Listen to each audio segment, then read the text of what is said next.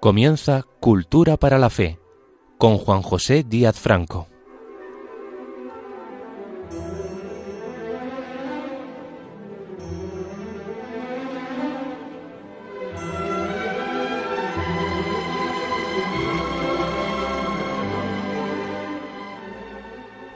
Bienvenidos de nuevo a su programa Cultura para la Fe. Permitan, como uso habitual, un especial saludo a los enfermos y convalecientes de cualquier enfermedad del cuerpo del espíritu que nos estén sintonizando. El sufrimiento humano es siempre reflejo del sufrimiento divino redentor. En esta ocasión quiero reflexionar con ustedes sobre el perdón. El mundo occidental al que pertenecemos y en el que vivimos está integrado en un espacio geopolítico, económico, cultural, espiritual, que se ha ido configurando desde la antigüedad clásica grecorromana hasta el siglo XXI después de Cristo. A lo largo de estos siglos transcurridos, muchos hemos sido bautizados y permanecemos fieles a la fe cristiana dentro de la Iglesia Católica. Pero bautizados o no, todos los que vivimos en Occidente somos solidarios, al menos culturalmente, del inmenso legado de siglos de acción civilizadora cristiana, omnipresente y reconocible, aun por aquellos que, empeñados en negarla, viven de sus beneficios prácticos sin aceptar su procedencia ni agradecerlos. Con el paso del tiempo, el espíritu cristiano se ha ido consolidando, no sólo como es natural en el corazón de los creyentes, sino también en los usos y costumbres de los no creyentes, que sin practicar religiosamente la doctrina de Cristo, participan de los valores que el cristianismo contiene y predica. El cristianismo ha sido tenaz y cruelmente perseguido desde su nacimiento como institución encarnado en la Iglesia que Cristo fundó, inaugurando él mismo con su propia pasión y muerte la larga serie de ofensas, agravios y martirios a los que, por amor a su nombre, fueron condenados también sus seguidores. En Jerusalén, inmediatamente después de la muerte y resurrección del Salvador, fue lapidado el diácono Esteban, llamado protomártir al ser el primero en padecer martirio por proclamar la fe en Jesús. Unos años más tarde, en el 42 o el 44, fue decapitado el apóstol Santiago el Mayor, con cuya muerte comienza a cumplirse el inexorable destino de los apóstoles a ser sentenciados por amor a su Señor y Maestro. A continuación, siguieron produciéndose persecuciones y martirios desencadenados por los emperadores del Imperio romano contra los cristianos. Tradicionalmente se cree que existieron diez persecuciones generales y muchas otras locales. Las generales comienzan con la persecución de Nerón, que vivió del año 37 al 68, desencadenada el año 64, cuando este excéntrico emperador decidió culpar a los infelices cristianos, ya antipáticos a Roma, del pavoroso incendio que asoló la ciudad, que en realidad fue muy probablemente provocado por el propio Nerón, por un caprichoso instinto diabólico o por otros fines inconfesables, como el de reconstruir a su gusto la ciudad que resultó calcinada en sus dos terceras partes. Al cabo quedó claro que la culpa de los cristianos no existió más que en la mente besánica de este emperador, que aprovechó la inculpación que les hizo y que causó tantísimos muertos para masacrarles sin piedad. Siguieron en el transcurso de los años posteriores nueve persecuciones dictadas para todo el imperio. Veintidós años después de la de Nerón fue decretada la segunda persecución por Domiciano, que vivió entre 51 y 96, y lo fue en los años 90 y 96. Transcurrieron solo dos años hasta que Trajano, que vivió del 53 al 117, triste gloria de nuestra Hispania romana, eh, que desencadenó la tercera persecución, que se prolongó el mismo tiempo que su imperio, del 98 al 117. Sin dejar transcurrir ningún tiempo, tan pronto fue coronado, Adriano, entre 76 y 138, su vida, desencadenó la cuarta persecución desde 117 a 138. Tuvieron que transcurrir 23 años para que se produjera eh, la persecución de Marco Aurelio, que vivió entre 121 y 180. Y lo fue esta persecución entre los años 161 y 180. Y eso pese a la aureola de prudencia que acompañó siempre el recuerdo de la vida de Marco Aurelio y también eh, de su fama de gobernante ecuánime y de su brillante recorrido como filósofo estoico. Marco Aurelio fue asesinado por su hijo y sucesor Cómodo, que ejerció el poder durante doce años, cometiendo enormes despropósitos. Este Cómodo es el que lucha con Máximo en la reciente película Gladiator, una versión cinematográfica nada precisa desde el punto de vista histórico, que seguramente muchos de ustedes han visto. Por su desprecio a los cristianos, Marco Aurelio impulsó a Celso, un filósofo neoplatónico aclamado en el mundo intelectual romano, a escribir contra el cristianismo. Celso se convirtió en inductor del odio a Jesús y a sus seguidores, escribiendo absolutas falsedades y obscenidades sobre la figura histórica de Jesús y su misión espiritual, como puede comprobarse en su panfleto Discurso de la Verdad. Contra Celso escribe Orígenes de Alejandría, que vivió entre 185 y 253, apodado también Orígenes Adamantinus, hombre de acero, que fue un erudito apologista cristiano al que algunos consideran el primer sistematizador de la teología cristiana. En su obra apologética titulada Contra Celso, que es una refutación en ocho tomos de las críticas dirigidas contra el cristianismo por Celso, le argumenta y le desacredita dialécticamente desde el profundo conocimiento que Orígenes poseía del platonismo, el estoicismo y el neoplatonismo. Infelizmente, Orígenes incurrió en la burda herejía de explicar la Trinidad, afirmando que sólo el Padre es verdaderamente Dios, en cuanto que es el único no engendrado. El Hijo sería un Dios secundario y el Espíritu Santo lo mismo en cuanto derivado del Hijo. Este y otros errores teológicos convirtieron a Orígenes en un heterodoxo de la doctrina cristiana.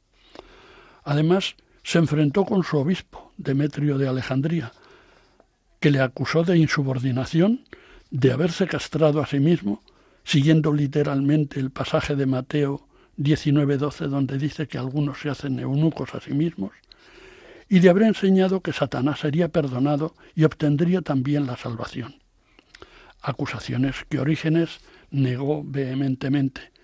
En cualquier caso, sus desvaríos doctrinales, sistematizados los siglos siguientes en una corriente de pensamiento denominada origenismo, fueron condenados en el concilio de Constantinopla, año 553, junto al nestorianismo y el monofisismo.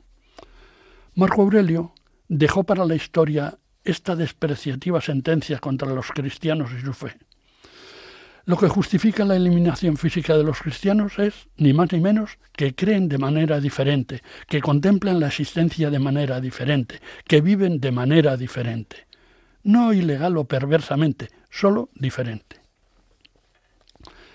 Veintidós años más tarde se desencadena la sexta persecución causada por Septimio Severo, que vivió del 145 al 211, producida entre los años 202 y 211 al comienzo de la misma, en 202, fue detenido y martirizado por decapitación, ya que era ciudadano romano, el padre de Orígenes, impidiendo a la madre que el propio Orígenes de 17 años se entregara también para correr la misma suerte que su padre. En este periodo, el bautismo cristiano fue declarado acto ilegal y castigado con la muerte. Veinticuatro años después se produjo la séptima persecución decretada por Maximino Tracio, que vivió de 173 a 238. La persecución duró dos años, el 35 y el 36, 235 y 236 de su reinado. Pasados trece años se desencadena la octava persecución que corresponde a Decio, que vivió del 201 al 251 y que se dio de 249 a 251. Orígenes fue torturado por su fe durante esta persecución en el año 250 y murió tres o cuatro años después debido a las heridas que le causaron. Ya en este momento, lejos de ser considerado un grupo despreciable, los cristianos se habían convertido en un grupo social cuya escala de valores e influencia se oponían directamente a los del Imperio romano, por lo que seis años después se produce la novena persecución, que fue la de Valeriano, que vivió de 200 a 260 y que se dio de 257 a 260. Entre la novena y la décima persecución transcurrieron 43 años. Y en esta décima y crudelísima persecución que se dio eh, bajo el emperador Diocleciano, que vivió de 244 a 311, y que fue la más violenta de las producidas hasta entonces, eh, tuvo lugar en el año 303. Parece que principalmente instigada por el emperador asociado a Diocleciano, que era Galerio, que vivió entre 260 y 311. A partir de ese momento la providencia dispuso que la pujanza doctrinal del cristianismo fuera reconocida por los emperadores romanos Constantino, 272 a 337, y Licinio, de 250 a 325, que por el edicto de Milán del año 313 proclamaron la libertad de cultos en el imperio.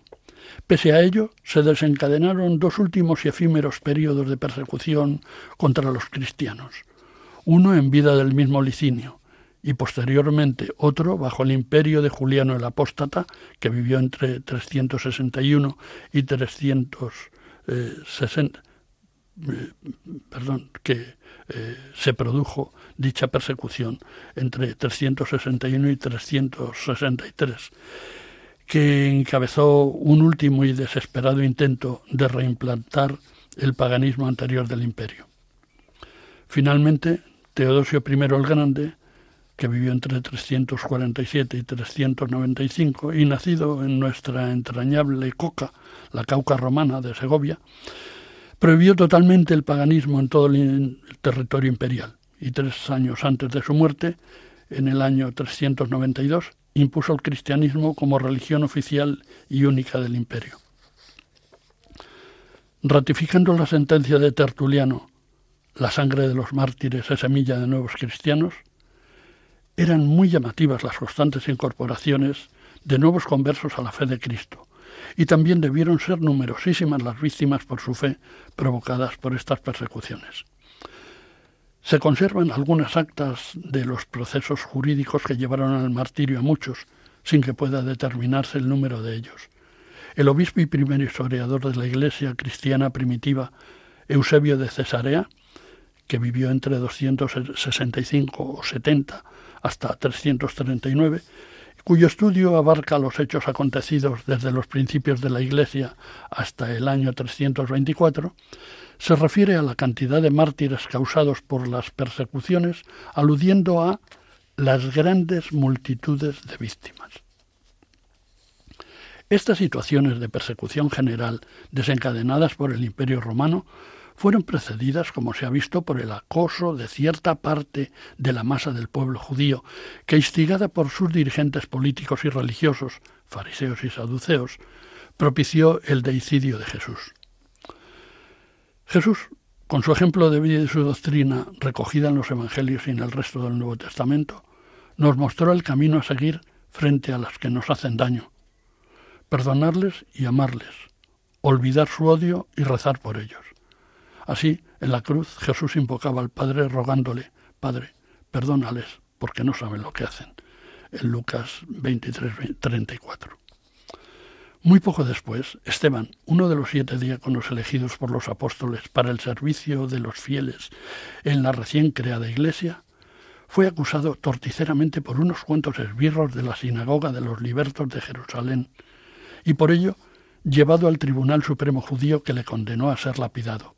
Así lo refiere el libro de los Hechos de los Apóstoles de San Lucas en el capítulo 8, versículos 59-60. Mientras lo apedreaban, Esteban pedía, Señor Jesús, recibe mi espíritu. Y puesto de rodillas, gritó con voz fuerte, Señor, no les tengas en cuenta este pecado. Y diciendo esto, expiró. Es demasiado explícita la doctrina de Jesús sobre el amor y sobre el perdón a nuestros semejantes como para que osemos obviarla o dulcificarla.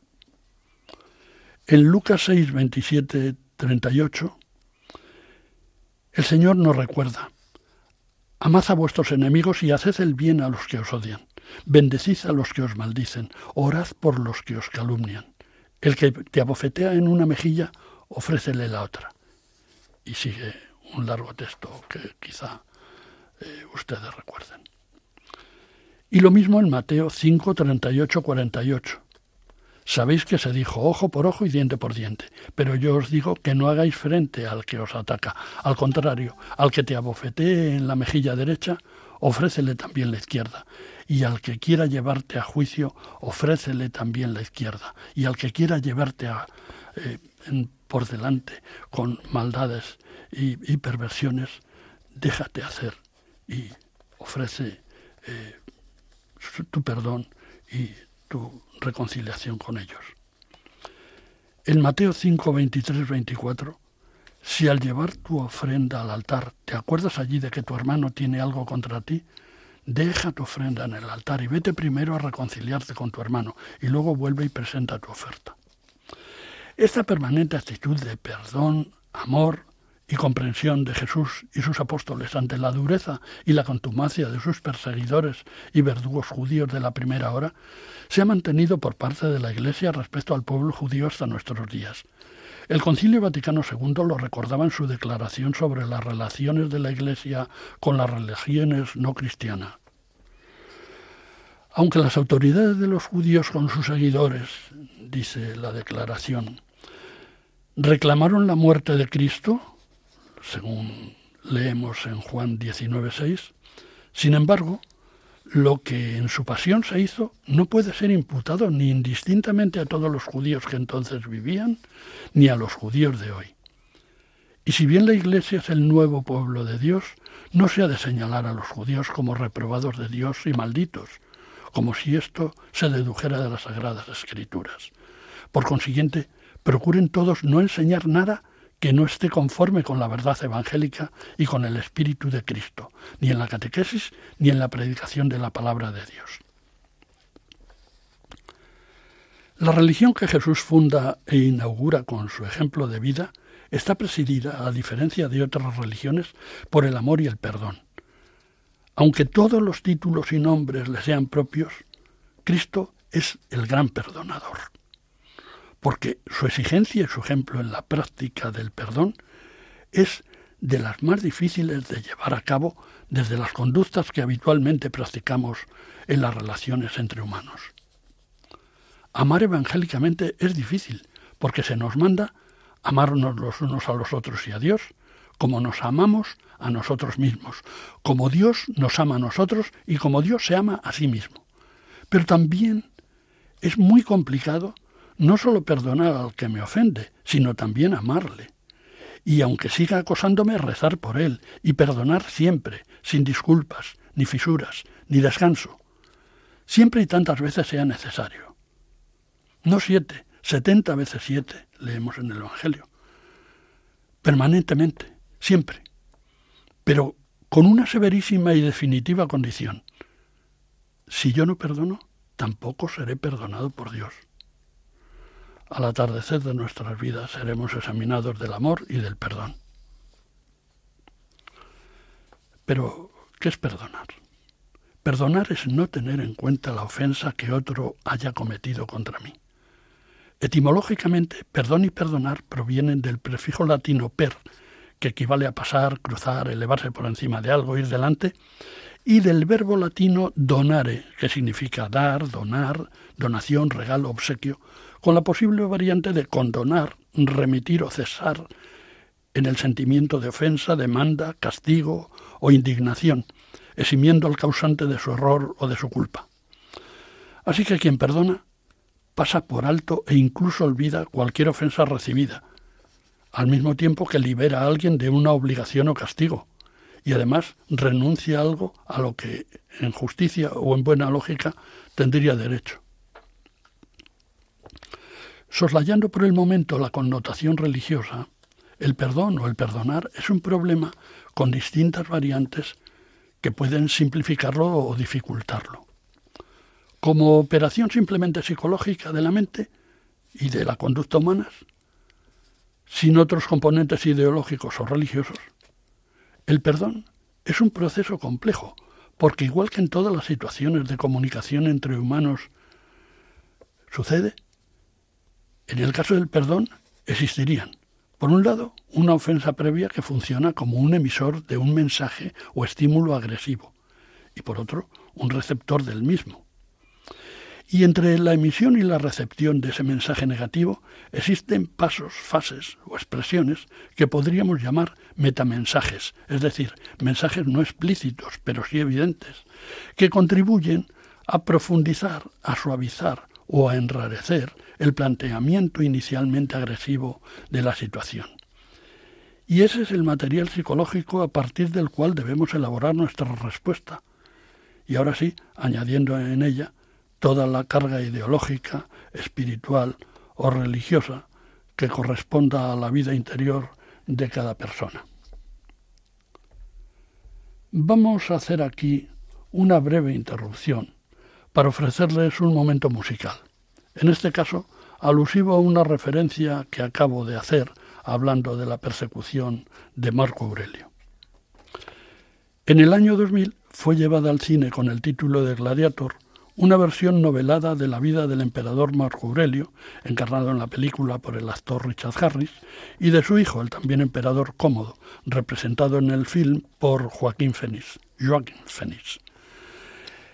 El general romano máximo, degradado y regenerado en invencible gladiador, es Russell Crowe. La película fue dirigida por Ridley Scott y su banda sonora compuesta por Hans Zimmer, Lisa Gerrand y Klaus Badelt. Ofrezco, ofrecemos un fragmento de esta banda sonora.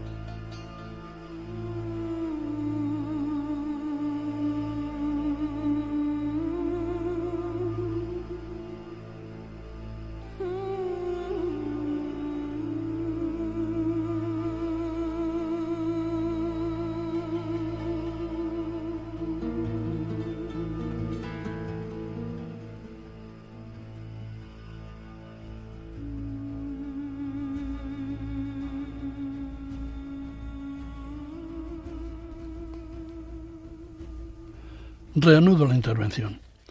Este es su programa Cultura para la Fe. Les habla Juan José Díaz Franco. Psicológica y cronológicamente, la motivación es el primer elemento que aparece y justifica nuestras conductas. Pero ¿cuál es la motivación de las personas para activar una conducta compatible con la actitud de perdonar? La evaluación y resolución en clave de perdón requeriría la confección y desarrollo de un algoritmo destinado a procesar las motivaciones que entran en juego cuando se trata de lucubrar una cuestión tan complicada. Debo recordar que un algoritmo es un conjunto de operaciones sencillo, concreto y ordenado, de pasos o de hipótesis sucesivas que o se van descartando o nos van conduciendo por exclusión sucesiva a la solución del problema que hemos sometido al algoritmo. En este caso, el problema de perdonar. El primer paso de este algoritmo es el de la elemental consideración de que no se puede perdonar si no hay algo que perdonar a alguien que debe ser perdonado. O, no. Por una ofensa que ese alguien ha cometido contra otro porque pudiera suceder que el presunto ofendido no considere ofensa lo que se ha hecho contra él, o que el ofensor sea tan hipócrita como para tirar la piedra y esconder la mano, negando que lo que ha hecho sea una ofensa, aunque su intención haya sido ofender, y efectivamente así lo considere la opinión general. El siguiente paso en ese algoritmo imaginario sería reconocer que ha habido una ofensa y una intención de ofender por parte del ofensor, que persiste contumaz en su ofensa sabiendo que lo es, porque en su ánimo está el ofender. El paso siguiente es que el ofendido conozca la ofensa, que se sienta ofendido y que como producto de esa ofensa modifique su actitud ante el ofensor mediante un enfado, un resentimiento o un rencor que antes no sentía. A continuación vendría un paso en que el ofensor es consciente de la situación del ofendido y conoce la alteración y el deterioro de las relaciones que hasta ese momento mantenía el ofensor con el ofendido. En un último paso de ese algoritmo del perdón, el ofensor reconoce su error y su culpa y pide perdón al ofendido. Pero teniendo en cuenta que el perdón es un acto graciable que no puede ser exigido, sería conveniente acompañar la petición de perdón de algunas actuaciones facilitadoras para la obtención del mismo, como podrían ser las siguientes que el ofensor explicite su pesar, arrepentimiento y ánimo de enmienda, que el ofensor haga pública su solicitud de perdón, o que el ofensor compense al ofendido como mejor corresponda por el daño causado. Además, el ofensor no debía cuidar primordialmente su propia autoestima por tener que humillarse ante el ofendido y verse obligado a solicitarle ese perdón, aunque corra el riesgo de no ser perdonado por el ofendido. Tras estos pasos del algoritmo, la solución final del mismo sería la de que el ofendido perdonaría y se lo haría saber al ofensor, o bien no lo haría y le comunicaría la negativa, o guardaría silencio y distancia como alternativa igualmente denegatoria, algo así como un silencio administrativo aplicado a particulares. Pero el perdón a veces es muy variable y viene condicionado por circunstancias diversas.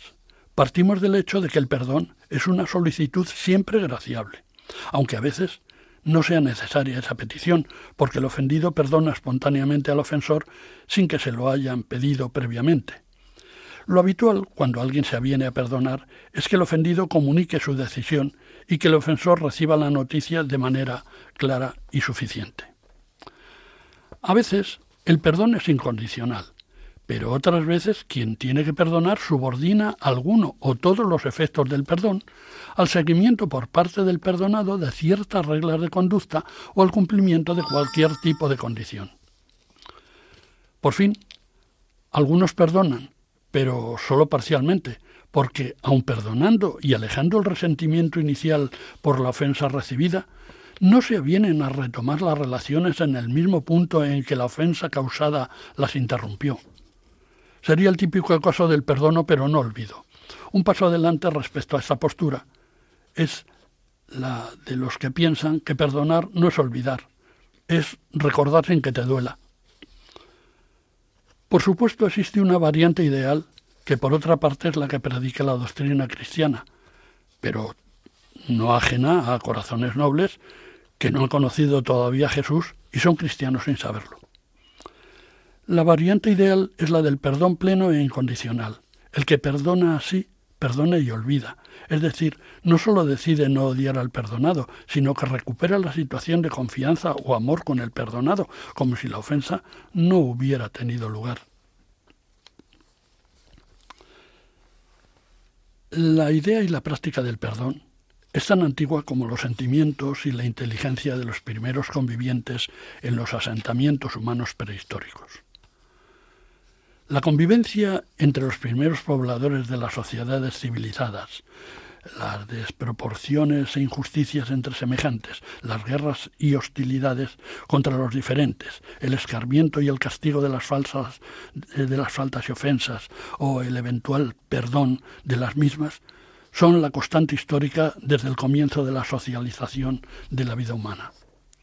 En las antiguas civilizaciones el valor de la justicia era trascendente y aparece recogido en documentos tan antiguos como el Código de Hammurabi, que son 282 leyes grabadas en piedra, 18 siglos antes de Cristo, entre el 1795 y el 1750 antes de Cristo, dictadas prodigiosamente, según la leyenda, al rey Hammurabi de Babilonia por el dios Amás.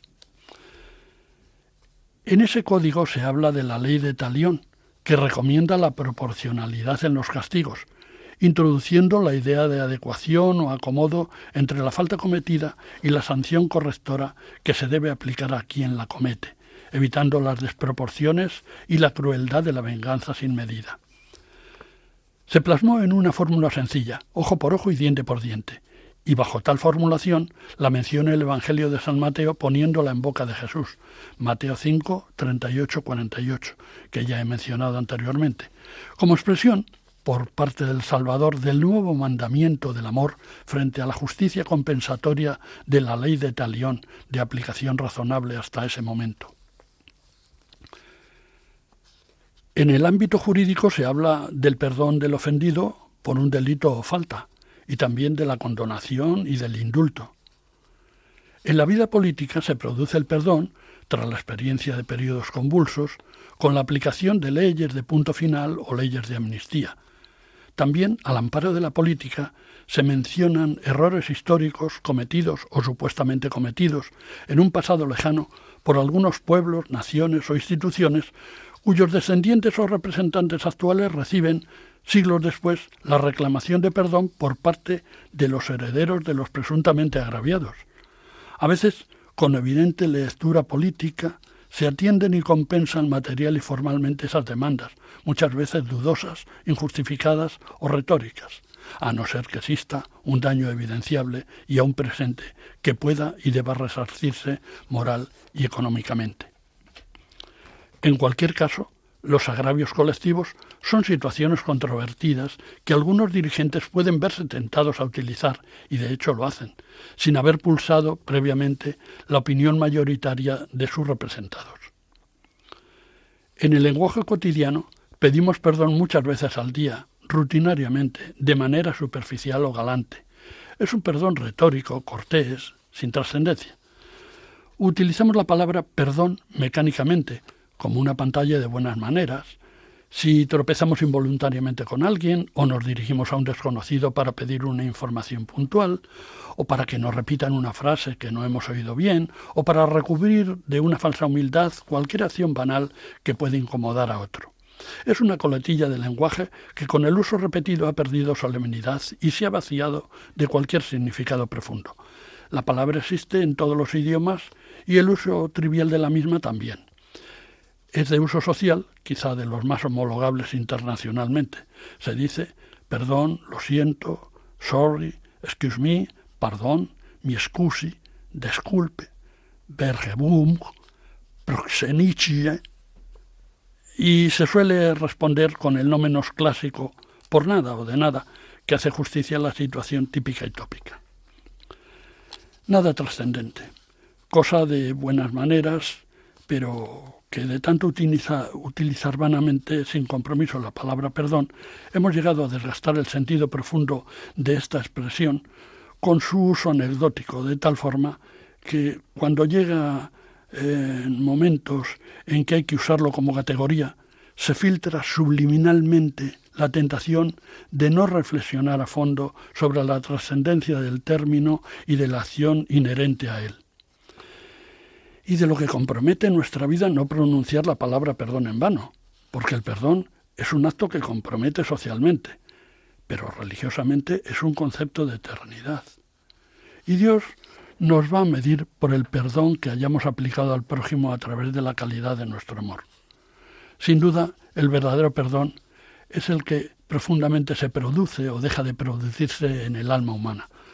Por eso el perdón religioso tiene una dimensión de la que carecen otros tipos de perdón, la dimensión trascendente. Las diferentes religiones aportan sus características peculiares a este acto profundamente espiritual.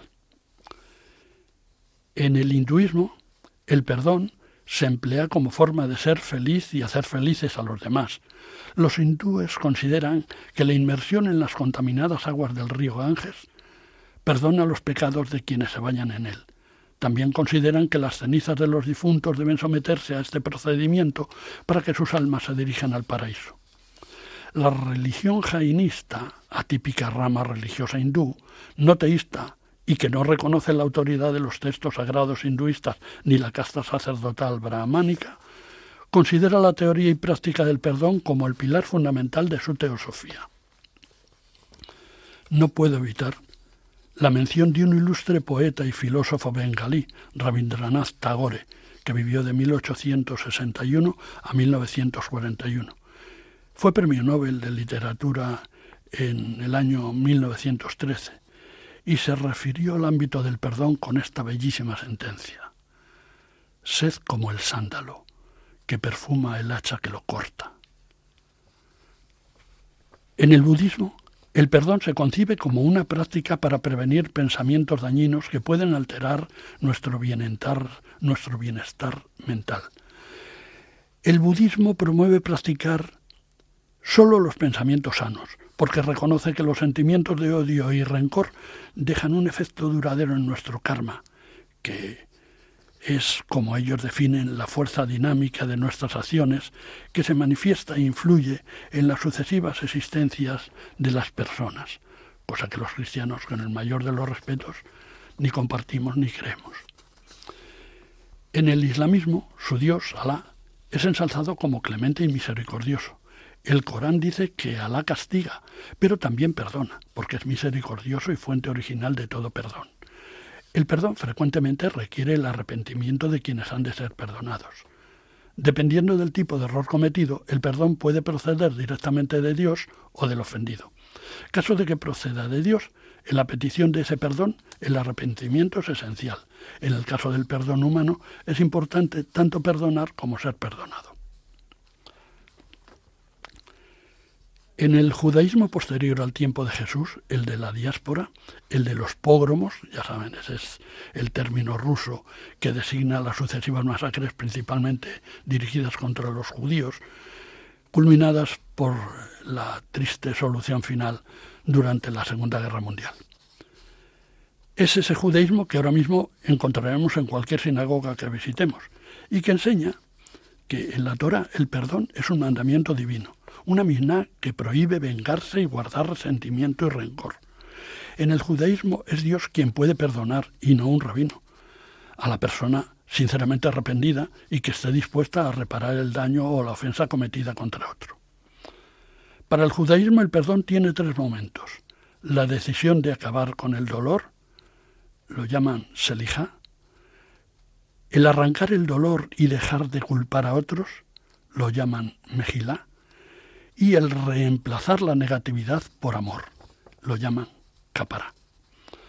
Pero Dios no perdona lo que alguien ha hecho a su prójimo en tanto que éste no perdone al agresor, porque entiende el judaísmo que quien agrede al prójimo agrede también a Dios, que precisamente prohíbe agredir al prójimo. El Yom Kippur, o Día del Perdón es la festividad más solemne y respetada del calendario judío. En el judaísmo anterior a Jesús, el Dios bíblico no es un Dios sin misericordia y cruel, sino clemente y compasivo. En el Éxodo 34, 6, 7 leemos, Moisés invocó el nombre de Yahvé diciendo, Yahvé, Dios misericordioso y clemente, tardo a la cólera y rico en amor y fidelidad, que mantiene su amor por millares, que, es eh, que perdona la iniquidad, la rebeldía y el pecado. Así se refiere Moisés a Yahvé. En el libro de Nehemías 9:17 se lee, pero tú eres el Dios de los perdones, clemente y entrañable, tardo a la cólera y rico en bondad. Y en el Salmo 86, 15, mas tú, Señor, Dios clemente y compasivo, tardo a la cólera, lleno de amor y de verdad, vuélvete a mí, tenme compasión. Por encima de cualquier infidelidad, cuando el hombre se arrepiente, Dios perdona en el judaísmo eh, del tiempo de Jesús. En el segundo libro de Samuel 12:13 se lee, el rey David dijo al profeta Natán, he pecado contra Yahvé. Respondió Natán a David, también Yahvé perdona tu pecado, no morirás. En Ezequiel 18, 21 23, si el malvado se aparta de todos los pecados que ha cometido, vivirá. En Daniel 9:9, al Señor Dios nuestro la piedad y el perdón, porque nos hemos rebelado contra Él y en el Salmo 103.3, Yahvé perdona todas tus culpas y cura todas tus dolencias. Así que en los textos del Antiguo Testamento, Dios se nos presenta ante todo como un Dios de perdón, que quiere la conversión del pecador. Y cuando Dios ha perdonado, el pecado queda destruido, eliminado, ha dejado de existir, aunque el hombre continúe acordándose de que ha sido pecador. En el libro de la sabiduría 11.23 leemos, te compadeces de todos, porque todo lo puedes y disimulas los pecados de los hombres. Y en el bellísimo Salmo 51, en su versículo 12, se lee, Crea en mí, oh Dios, un corazón puro. Renueva en mi interior un espíritu firme. No me rechaces lejos de tu rostro. No retires de mí tu Santo Espíritu. El Antiguo Testamento vincula la concesión del perdón al reconocimiento y confesión de los pecados, a la ofrenda de sacrificios, al ayuno y a la limosna, siempre que estas cosas sean hechas sinceramente. Hacemos ahora otra pausa para escuchar un bello himno cristiano que habla del día feliz en que nos hemos encontrado con Cristo. Es el himno Oh Happy Day o Día Feliz. Es un arreglo de un himno del siglo XVIII, estrictamente desde el año 1775, escrito por el clérigo inglés Philip Dudridge, con ese título, O Día Feliz, basado en textos de los Hechos de los Apóstoles y sobre una melodía de Jonathan Anastasius Frelinghausen. Tuvo sucesivas versiones a lo largo de los siglos siguientes y ya en el siglo XX fue retocado y grabado por Edwin Hawkins en 1969, que lo convirtió en un éxito internacional y en un paradigma de la música gospel. Óiganlo.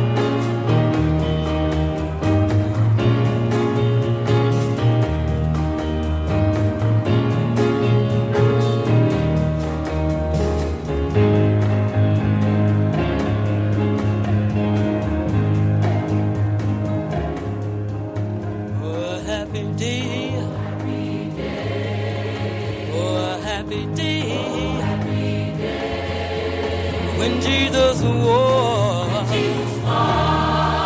Oh, when he war. When Jesus war. Sins away. Oh, happy day. Oh, happy day. Oh, happy day. Oh, happy day. Oh, happy day. Jesus walk.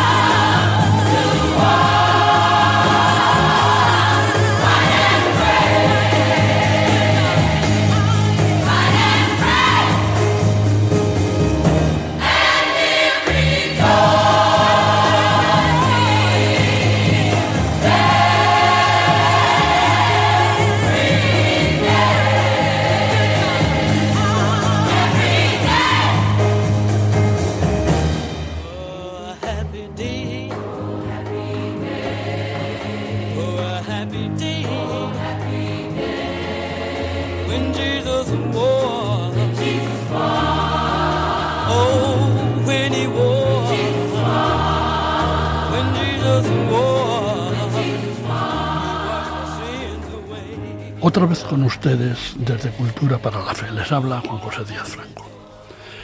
En la doctrina cristiana, el tema del perdón está presente de manera muy destacada en la estructura argumental de la Iglesia para la práctica de la vida sacramental, esencialmente en el sacramento de la Eucaristía, dentro de la misa, donde recitamos el yo pecador, nos reconocemos pecadores de pensamiento, palabra, obra y omisión por nuestra culpa y por eso pedimos perdón a Dios y a la Virgen, a los ángeles, a los santos y a los hermanos en la fe para que intercedan por nosotros ante Dios. También lo encontramos en el credo. Confieso que hay un solo bautismo para el perdón de los pecados y fundamentalmente en la consagración del vino, eh, en ese precioso texto del canon. Este es el cáliz de mi sangre derramada por vosotros y por muchos para el perdón de los pecados. Y claro está, en el Padre nuestro. Perdónanos nuestras ofensas, así como nosotros perdonamos a los que nos han ofendido. También lo encontramos en el sacramento de la penitencia, al que acudimos a pedir el perdón por nuestros pecados, y en el de la unción sacramental con el óleo de los enfermos, que es una opción a la que recurrimos cuando la providencia nos pone en ese trance. Pedimos perdón por nuestras malas acciones cometidas en nuestra vida a través de nuestros sentidos y nuestras facultades intelectuales. Claro está, inicialmente en el sacramento del bautismo, que la mayoría de los cristianos recibimos habitualmente en la infancia o recién nacidos, fuimos ya desde entonces perdonados del pecado original. Todo el Nuevo Testamento está entramado sobre la idea de que en Jesús se encarna el amor perdonador del Padre. En Lucas 1, 77, Zacarías alaba a Dios anunciando al pueblo de Israel la salvación y el perdón de los pecados. En Lucas 15, 32, leemos la conmovedora parábola del Hijo Pródigo, ese padre que abandonado eh, neciamente por, por el hijo pródigo, salía todos los días a una colina desde donde se divisaba a lo lejos los caminos de llegada a donde él estaba para ver si el hijo volvía. Y un día volvió. Es conmovedora la parábola. Es la esencia del perdón, incluida la acción del hermano. En Lucas 7, 41 50 la pecadora arrepentida unge los pies de Jesús con un valioso perfume y con sus lágrimas más valiosas aún, y hace que Jesús reflexione con el que era anfitrión en esa comida al que estaba invitado. En Lucas 5, 20, 24, Jesús dice al paralítico, al que cura, tus pecados te son perdonados. En Lucas 19, 1, 10, come en casa del rico republicano, el publicano, perdón, saqueo. Este rinde su corazón a la presencia del Maestro y Jesús le anuncia que ha llegado la salvación a su casa, porque, aunque publicano y pecador, también Saqueo es hijo de Abraham. En Lucas 23:34, Jesús en la cruz dice definitivamente, Padre, perdónales porque no saben lo que hacen. El perdón debe hacerse presente en la comunidad y siempre en referencia al prójimo que debe ser perdonado. Lucas 17, 3, 4 dice, si tu hermano peca, repréndele, y si se arrepiente, perdónale. Y si peca contra ti siete veces al día, y siete veces se vuelve a ti diciendo me arrepiento, le perdonarás. El Mateo 6, 12, 15 es de nuevo el recuerdo del Padre Nuestro. Perdónanos nuestras ofensas como nosotros perdonamos a los que nos han ofendido. Y el texto sigue y termina, que si vosotros perdonáis a los hombres sus ofensas, os perdonará también a vosotros vuestro Padre Celestial. Pero si no perdonáis a los hombres, tampoco vuestro Padre Celestial perdonará vuestras ofensas. En Mateo 18, 15, 17, la corrección fraterna, si tu hermano peca, repréndele a solas. Si no te escucha, repítelo ante dos o tres testigos. Y si así tampoco, hazlo ante la comunidad, antes de, declararle ajeno a ti. El Mateo 18, 21, 35, ¿cuántas veces tengo que perdonar? ¿Siete? Setenta veces siete, responde Jesús. Y a continuación explica la parábola del siervo al que su señor perdonó una gran deuda y a continuación el siervo beneficiado se negó a perdonar una pequeña deuda a uno más siervo aún que él que le adeudaba un dinero. En Marcos 11:25, cuando os pongáis de pie para orar, perdonad. Y si tenéis algo contra alguno, para que también eh, vuestro Padre esté en los cielos, perdonad, y así el Padre os perdonará vuestras ofensas. En Efesios 4:32, San Pablo dice, sed entrañables entre vosotros, perdonándoos mutuamente como os perdonó Dios en Cristo Jesús. Y en Colosenses 3:13 dice, soportándoos unos a otros y perdonándoos mutuamente si alguno tiene queja contra otro. Como el Señor os perdonó, perdonaos también vosotros. En 2 Corintios 2, 5, 8, pues si alguien ha causado tristeza, es mejor que le perdonéis y le animéis, no sé que se vea ese hundido en una excesiva tristeza. Os suplico pues que reavivéis la caridad para con él. Además de anunciar el perdón del Padre misericordioso, Jesús mismo perdonó los pecados durante su misión terrenal y sobre todo realizó la reconciliación entre Dios y los hombres, entregando su vida en una injusta y cruel pasión y muerte en la cruz para expiar los pecados de la humanidad. Una vez resucitado confió a sus discípulos la misión de anunciar el perdón y el poder de perdonar en su nombre. Así, el Mateo 1.8 que se corresponde con Marcos 2.1.12 y con Lucas 5, 26. Otra vez eh, se recuerda la cura y el perdón al paralítico. En Lucas 7, 36, 50, la mujer pecadora perdonada. En Hebreo 2.17 y en Juan, primera epístola de San Juan 4.10, en esto consiste el amor, no en que nosotros hayamos amado a Dios, sino en que Él nos amó y nos envió a su Hijo como propiciación por nuestros pecados. En Mateo 26, 28 y que se corresponde con Lucas 22, 20, porque esta es mi sangre de la alianza que es derramada por muchos para el perdón de los pecados que leemos y que escuchamos en el canon de la misa. En Lucas 24, 47 está escrito que Cristo padeciera y resucitara de entre los muertos al tercer día y se predicara en su nombre la conversión para el perdón de los pecados a todas las naciones, empezando por Jerusalén. Y finalmente en Juan 20, 23, de las muchísimas citas que podríamos hacer, a quienes perdonéis los pecados les quedan perdonados, a quienes se los retengáis les quedan retenidos, que es el mensaje con el que envía a predicar su evangelio a los discípulos, a los apóstoles. En definitiva, para ser hijo del Padre Celestial, el creyente debe imitar a Dios y perdonar constantemente. Además de la escueta muestra de las citas anteriores contenidas en las Escrituras y recogidas como testimonio sobre el perdón evangélico, tenemos la abrumadora aportación al respecto de la sagrada tradición que constituye la línea ininterrumpida de los preceptos de la fe de la Iglesia transmitidos desde los apóstoles hasta hoy en día, y del magisterio de la Iglesia, nutrido por los textos conciliares y la doctrina pontificia.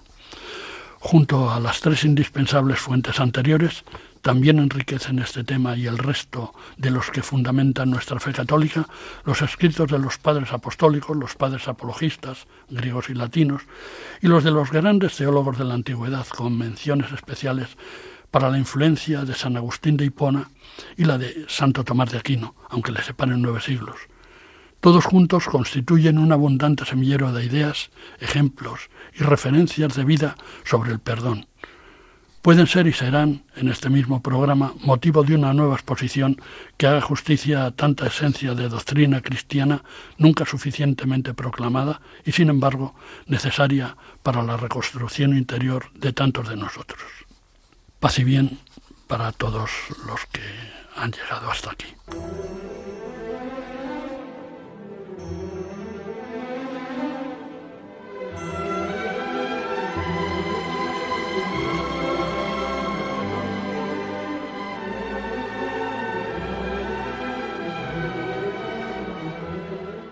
Acaban de escuchar Cultura para la Fe, un programa dirigido por Juan José Díaz Franco.